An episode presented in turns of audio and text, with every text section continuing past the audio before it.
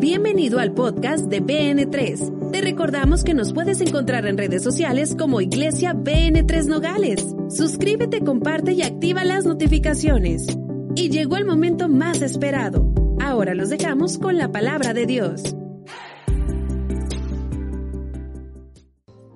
La verdad que estoy muy contento de estar esta mañana, tarde ya, poder compartir esta palabra. Sé que Dios traerá una palabra de bendición, una palabra de fortaleza para cada uno de nosotros, espiritualmente y también en nuestra vida cotidiana. ¿Cuántos lo creen? Amén. Y esta mañana el tema lo titulamos como Tu mejor tiempo es ahora. Dile a tu hermano que está a un lado, tu mejor tiempo es ahora. Vamos, pero lo fuerte, dile, tu mejor tiempo es ahora. Y vamos a ir a la palabra en Josué 6, del 1 al 5. Y dice su palabra, las puertas de Jericó estaban bien aseguradas por temor a los israelitas. Nadie podía salir o entrar. Pero el Señor le dijo a Josué, he entregado en tus manos a Jericó y a su rey con sus guerreros. Tú y tus soldados marcharán una vez alrededor de la ciudad. Así lo harán durante seis días. Siete sacerdotes llevarán trompetas hechas de cuernos de carneros y marcharán frente al arca. El séptimo día ustedes marcharán siete veces alrededor de la ciudad mientras los sacerdotes tocan las trompetas. Cuando todos escuchen el toque de guerra, el pueblo deberá gritar a voz en cuello. Entonces los muros de la ciudad se derrumbarán y cada uno entrará sin impedimento. Ahora vamos a Marcos 5 del 1 al 6. Y vinieron al otro lado del mar, a la provincia de los Gadarenos, y salido él del barco, luego le salió al encuentro un hombre de los sepulcros, con un espíritu inmundo que tenía domicilio en los sepulcros, y ni aun con cadenas le podía a alguien atar, porque muchas veces había sido atado con grillos y cadenas. Mas las cadenas habían sido hechas pedazos por él, y los grillos desmenuzados, y nadie le podía domar. Siempre de día y de noche andaba dando voces en los montes y en los sepulcros e hiriéndose con las piedras, y cuando vio a Jesús de lejos, corrió y le adoró. Hoy quiero hablarte de un tema, el mejor tiempo es ahora. Y antes de iniciar, quisiera hacerlo al estilo de nuestro pastor, con mucha honra y mucho honor. Levantamos nuestra mano derecha y decimos, tu palabra es la mejor semilla, mi corazón es la mejor tierra. Daré fruto de esta palabra al 30, al 60 y al 100 por uno. Y al salir de este lugar, ni los problemas ni las adversidades quitarán el fruto y la semilla que tú has sembrado. Amén y amén. Dale un fuerte aplauso a Él.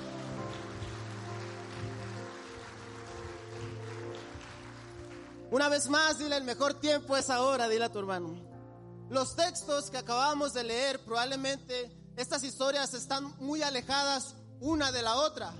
Por un lado vemos una historia de victoria, de conquista, de liberación. Y por otro lado vemos una historia que si la analizamos bien, es una historia que probablemente es de fracaso. Un hombre que era atormentado por un espíritu inmundo, que cada vez que tenía la oportunidad, él se golpeaba y se hería con piedras. Pero esta mañana yo quiero decirte que en estas dos historias hay mucho que aprender y entender que el mejor tiempo es ahora. Quiero hablarte acerca de algo que está impactando mucho en estos tiempos y es acerca de una moneda que se llama Bitcoin o también conocida como criptomoneda. Esta moneda en el 2008 tenía un valor de un dólar y hubo gente que dijo, no, no es el mejor tiempo para comprar esta moneda. Está cara a lo mejor o no sabemos si va a funcionar. Al pasar los años, esta moneda fue incrementando su valor mil dólares, diez mil dólares. Y aún así había gente que decía, no es tiempo, no es el mejor tiempo para comprar esta moneda. Está muy cara. Pero quiero decirte que esa moneda hoy en este tiempo tiene un valor de 75 mil dólares. Pero lo más impactante es que cómo hubo gente que adoptó esa frase que tomó esa frase, se apropió de ella y dijo, el mejor tiempo para comprar esta moneda es ahora porque yo sé que mañana va a costar más. Y en muchas ocasiones eso sucede con nuestras vidas. Tenemos promesas de parte de Dios, pero esperamos el mejor momento según nosotros, que el presente que estamos viviendo para iniciar con eso. Ya sea una carrera, una maestría, hacer ejercicio, empezar la dieta, orar por ese enfermo, iniciar con ese ministerio en la iglesia. Esperamos el mejor momento cuando me sienta mejor económicamente, cuando me sienta mejor mentalmente o simplemente cuando me sienta bien. Y postergamos las promesas de Dios para cuando me sienta mejor. Es decir, lo dejo para después, cuando me sienta bien. Pero yo vengo a decirte esta mañana que el mejor tiempo para que tú avances en fe es ahora. Amén, ¿alguien lo puede creer? Dale un fuerte aplauso a Él.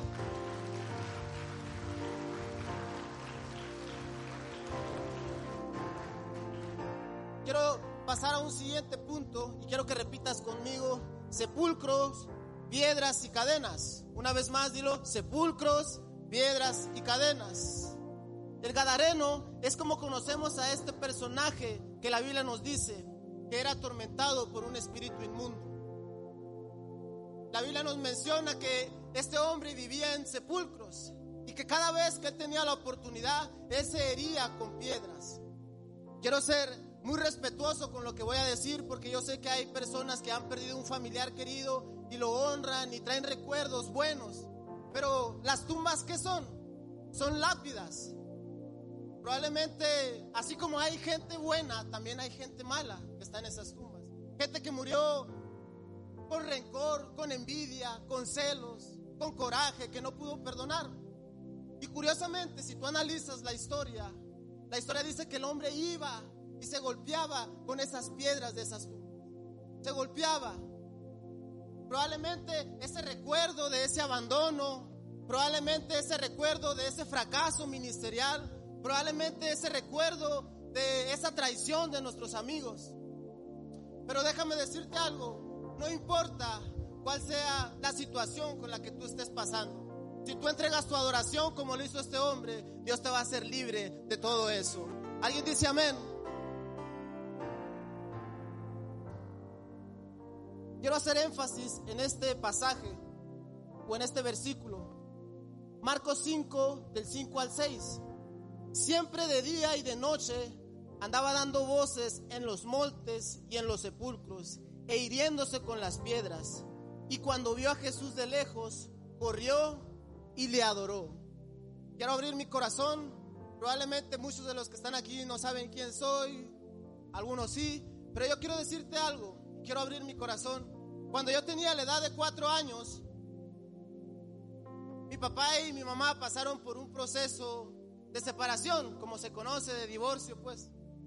Y todo se miraba bien, como saben, se maneja esa situación, fin de semana con tu papá, entre semana con el que gana la custodia y todo ese rollo. Y todo se miraba bien. mi papá se reportaba con la manutención y todo se miraba muy bien. Pero a la edad de 12 años, mi padre cae preso en los Estados Unidos. Hizo la prepa abierta. Y desde ese momento, nuestra vida en mi casa se volvió tan dura, pero dura de verdad. Y cada vez que yo tenía la oportunidad, yo le decía todo eso a Dios. ¿Por qué permitiste que mi vida fuera tan dura? ¿Por qué permitiste que mi padre estuviera en la cárcel? ¿Por qué permitiste que nos quedáramos sin casa? Literal, vivíamos en una bodega que le habían prestado a mi mamá. Y cada vez que yo tenía la oportunidad de hacerlo, yo recordaba todo eso y le decía, ¿por qué? ¿Por qué me tocó esta vida tan dura? A la edad de 12 años yo manejaba cantidades de 25 mil, 30 mil pesos porque ya era el proveedor de una casa. Y yo no entendía por qué y todos los días, de día y de noche, yo recordaba eso. Y iba con Jesús y le decía, ¿por qué me tocó esta vida? Lo que yo no sabía es que Dios estaba concluyendo una obra maravillosa en la vida de mi padre. Y mientras yo estaba, dáselo fuerte, dáselo fuerte.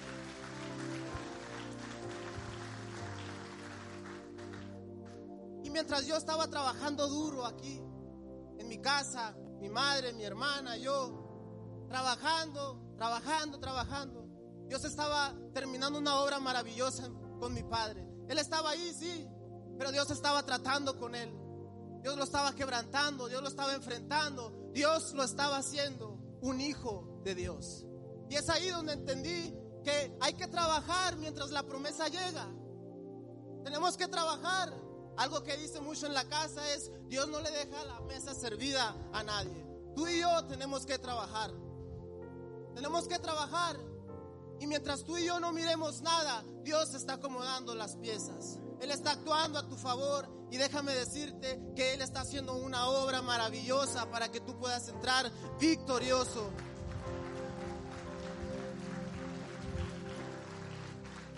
No sé cuál sea la condición en la que has llegado. Quizás vienes con fantasmas del pasado, pensamientos del pasado. Solo quiero decirte que ahora es tu mejor momento donde tu adoración romperá esas cadenas que te aprisionan. Y al salir de aquí yo te garantizo en el nombre de Jesús que tú serás otro.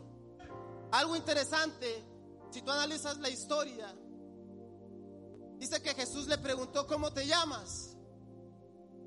Y él respondió, Legión, porque somos muchos. Si tú analizas y investigas, una legión tiene equivalente a una cuadrilla de soldados, aproximadamente de 6 mil soldados y 300 jinetes. Y uno podría pensar, no, pues quién sabe qué tanta cosa hizo este cuate, ¿verdad? Pero eran recuerdos, eran pensamientos solamente. Y cada día él se atormentaba, se golpeaba. Y el punto que quiero enseñarte esta mañana es que no importa si es uno, si son dos, si son mil, si son dos mil, si son tres mil. No hay otra cosa que ese pensamiento no pueda hacer más que adorar a Jesús. Y yo te aseguro que esas cadenas se van a romper y esos pensamientos se van a romper.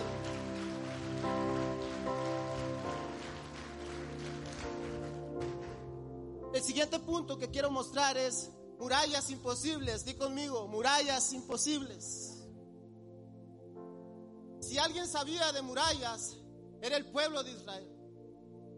Más de 430 años construyendo murallas. Ellos, eran unos máster en murallas.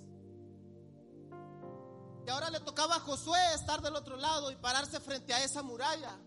Él sabía la capacidad de resistencia que tenían esas murallas. Y yo creo que lo único que podía pasar por la mente de Josué era esclavitud.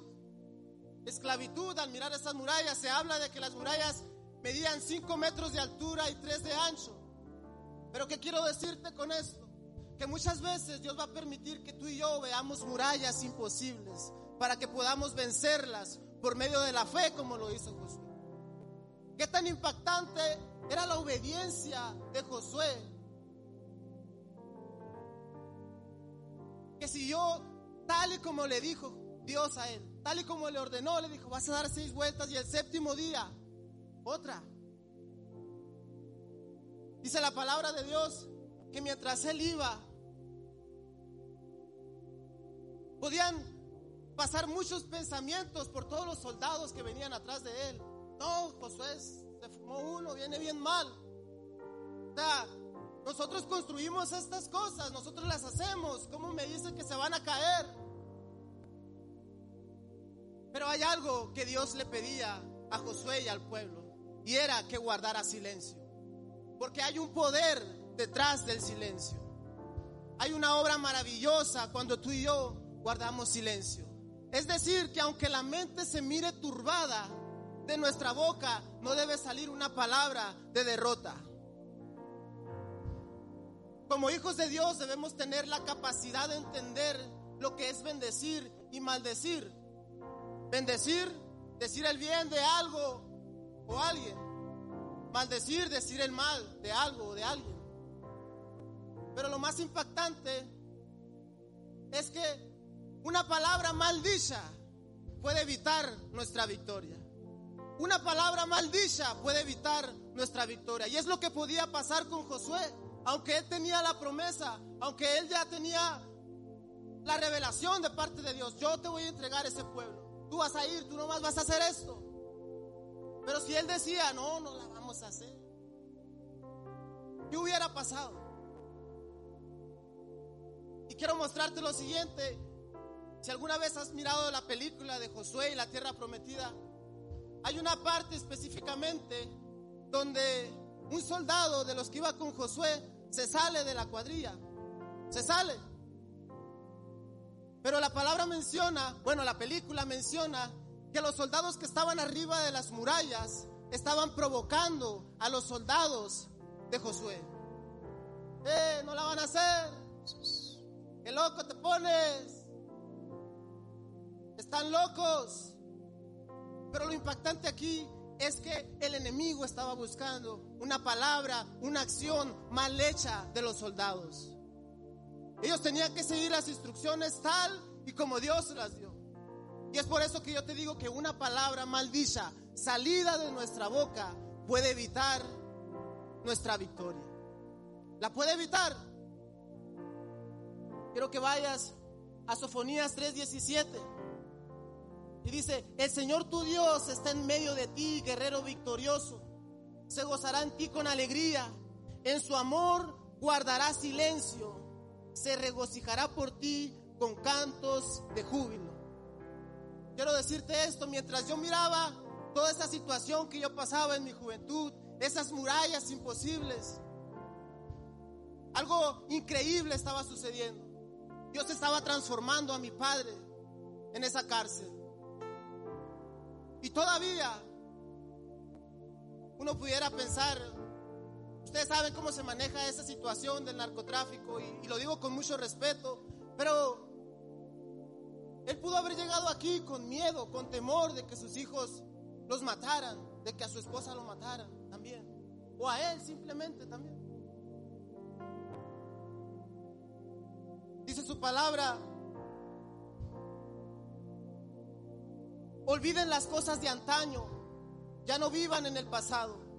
Voy a hacer algo nuevo. Ya está sucediendo. No se dan cuenta. Estoy abriendo un camino en el desierto y ríos en lugares desolados. ¿Qué te estoy diciendo con esto? Que mientras él estaba siendo procesado allí en la cárcel, seis años, Dios estaba trabajando con él. Y lo digo con mucho respeto, pero toda la gente con la que él trabajaba aquí en Nogales ya no estaba con vida. Es decir, él estaba abriendo el camino porque un hijo de Dios iba a llegar a Nogales otra vez, iba a volver, iba a tener su tierra prometida que eran sus hijos. Y es decir, no tratemos de entender a Dios porque nos vamos a quedar locos. Nos vamos a quedar locos. Toda esa oración que yo había hecho desde mis cuatro años a mis 17 años, apenas estaba dando fruto. Apenas, y es lo que pasó con el pueblo de Israel. Por primera vez después de 40 años, miró la bendición por haber obedecido. Por primera vez. Y es que algo que no hemos entendido es que mientras la promesa llega, usted y yo debemos trabajar. Y es por eso que yo estaba trabajando duro. Es por eso que a mí me tocó ser el proveedor de una casa a los 12 años. ¿Por qué? Porque Él estaba abriendo un camino él estaba restaurando a mi padre para que él llegara y pudiera llegar victorioso con la frente en alto, sin miedo, sin temor. Y yo te digo esta mañana que no importa cuál sea la muralla, es el mejor tiempo para que tú entregas la obediencia como lo hizo Josué. Hoy es el mejor tiempo en el que tú puedes entregar tu adoración como lo hizo ese hombre gadareno. Es el mejor tiempo donde tú puedes avanzar en fe. Mientras la promesa llega, tú prepara tu currículum, tú ve, inscríbete a la escuela, Tú ve y inscríbete al gimnasio. Tú ve con el pastor y dile, mañana quiero iniciar con ese ministerio. Mañana quiero apoyar ahora porque el mundo y Dios nos enseña que probablemente el día de mañana sea más complicado creer. Algo muy drástico que todos hemos vivido y estamos aquí y no me van a dejar mentir es COVID-19. Eso pasó en un instante. Probablemente muchos dijimos, ah, mañana me pongo bien. Mañana, el otro mes, en 15 días inicio con ese ministerio porque traigo ganas. Pero fue así, el día de mañana ya estaba cerrado todo. Porque el mejor tiempo es ahora. Como dice el dicho, no dejes para mañana lo que puedes hacer ahora. El mejor tiempo para avanzar en fe, iglesia, es ahora. ¿Alguien dice amén?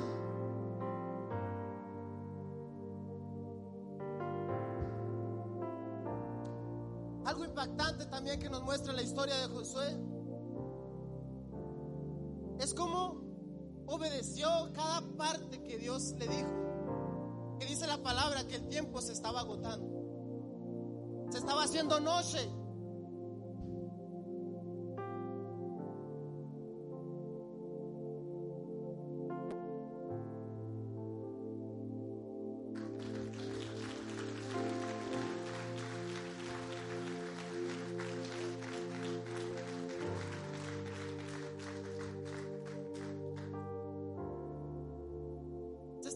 Tarde, pero qué tan, cómo era el corazón de Josué que obedeció, acató, acató la voluntad de Dios. Se nos hace tan fácil.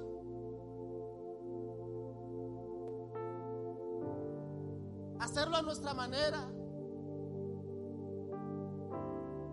Pero cómo era el corazón de Josué que menciona la Biblia que se estaba haciendo noche. Que le habló a la luna y al sol y le dijo, ¡eh, detente! Josué pudo haber dicho, ¡eh, mañana! De todas maneras la promesa yo ya la tengo. ¡eh! El próximo mes de todas maneras Dios ya me dijo que así va a ser y que Él me la va a dar. Él pudo haber actuado de esa manera. Pero Él dijo, no, este asunto se termina ahorita. Y le dijo, Sol, luna, detente. La palabra de Dios menciona que la luna se detuvo por casi un día para que ese asunto se terminara ahora. ¿Por qué? Porque Josué actuó en fe. Porque Josué dijo, esto no puede esperar más, no puede esperar una semana más, no puede esperar un mes más. Este asunto se termina ahora. Y yo no sé cuál sea la situación en la que tú vengas. Pero la victoria no está en formas ni en fórmulas. La victoria está en la esencia. Es decir, que Josué obedeció. Es decir, que el Gadareno adoró. El mejor tiempo que tú puedes entregar tu obediencia a lo que Dios dice. No a lo que la iglesia ni la religión dice, a lo que Dios dice. El mejor tiempo donde puedes entregar tu adoración y avanzar en fe, iglesia, es ahora. Ahora es el mejor tiempo.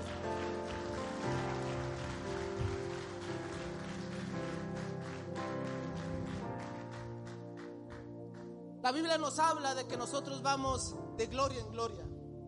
Que los hijos de Dios somos como la luz de la aurora que va en aumento.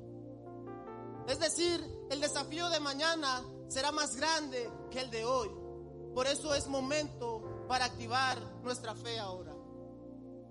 Quiero regresar un poco a la historia del hombre gadareno.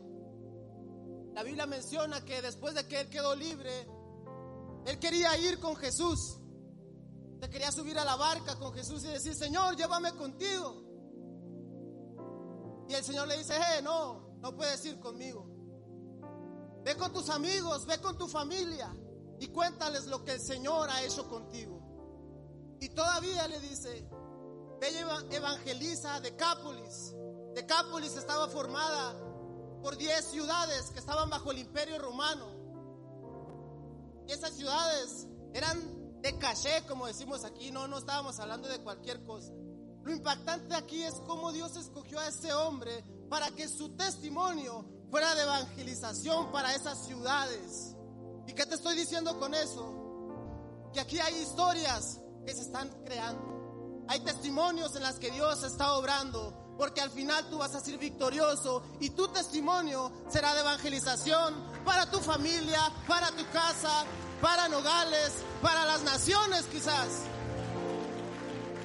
Dios está actuando a favor de sus hijos. El día miércoles me impactaba el testimonio de AXA donde ella decía, hice un revoltijo con mis citas, pero el día que ella llegó al hospital se abrieron las puertas. Le dijo, hey, tu cita era como 15 días y resulta que le dijo, pásale de una vez. Dios está obrando a favor de sus hijos. Pero el mejor tiempo donde tú puedes entregar tu obediencia a Él, tu adoración, es ahora. Ambas historias terminan con la liberación y la conquista. Pero fue determinante la actitud. Como lo dije, Josué pudo, decir, lo dejo para mañana. todas maneras, Él ya me dijo que así va a ser. Pero la actitud que Él tomó de obedecer, de actuar en fe y decir, este asunto se termina hoy, fue fundamental. El hombre gadareno pudo decir, ah, te adoro después también. Pero no, lo hicieron en ese momento. Por eso te digo que la victoria no está basada ni en formas ni en fórmulas, sino está basada en la esencia de cada uno de los que estamos aquí. ¿Alguien dice amén a eso? Dice Josué 10:14, nunca antes ni después ha habido un día como aquel. Fue el día en el que el Señor obedeció la orden de un ser humano. No cabe duda que el Señor estaba peleando por Israel. Cuando yo estoy convencido quién soy en Cristo, entiendo que las puertas del infierno no resistirán al ataque de la iglesia. Que soy más que vencedor en Cristo, que todo lo puedo en Cristo que me fortalece. Todo lo puedo en Cristo que me fortalece. Hay alguien que puede decir, mejor tiempo para obedecer es ahora. No vas a obedecer las instrucciones de una iglesia, no vas a obedecer las instrucciones de un hombre, vas a obedecer las instrucciones de Dios Todopoderoso. Y cuando tú entiendes eso, cuando tú te apropias de eso, como lo hizo esa gente que dijo, es el mejor tiempo para comprar este Bitcoin, esta criptomoneda, no importa cuánto me cueste, yo sé que mañana va a costar más. No importa cuánto cueste obedecer a Dios, yo sé que mañana todo eso va a traer una bendición. No importa cuánto cueste. Y quiero pedir a los músicos que pasen.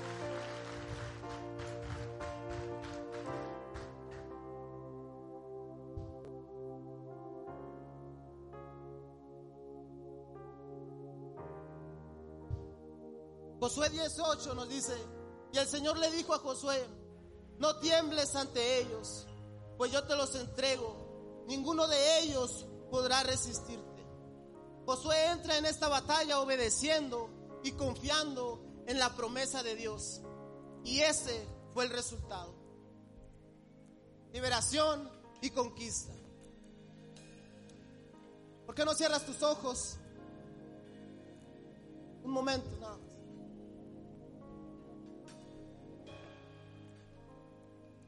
No hay mejor tiempo para tu fe que la hora.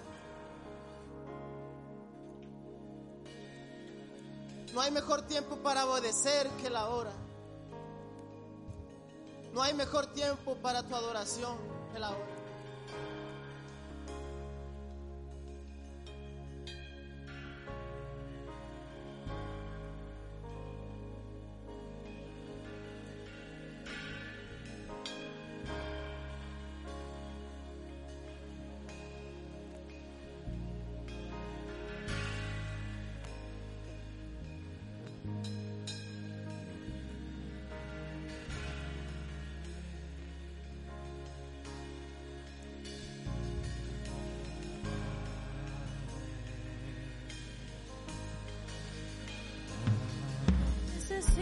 Que transformes mi interior. Necesito que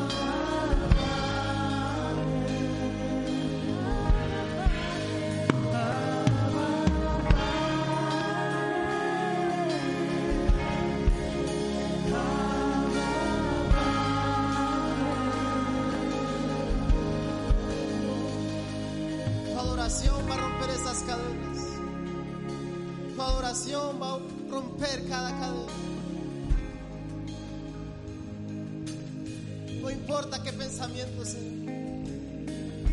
Tu obediencia va a derribar esas murallas. No importa qué tan alto tú lo veas. Dice su palabra, Josué 1. Esfuérzate y sé valiente. No temas ni desmayes, porque yo estoy contigo. El mejor tiempo para adorar, el mejor tiempo para obedecer es ahora, iglesia. El mejor tiempo donde puedes rendirte a Él es ahora. Vas a avanzar en fe, tú vas a crecer en fe. Solo es cuestión de esencia, es cuestión de obedecer y adorar a Dios de la manera correcta. ¿Por qué no le das un fuerte aplauso y te pones de pie? Y adoramos a Dios. Vamos, entrega tu adoración, tu adoración.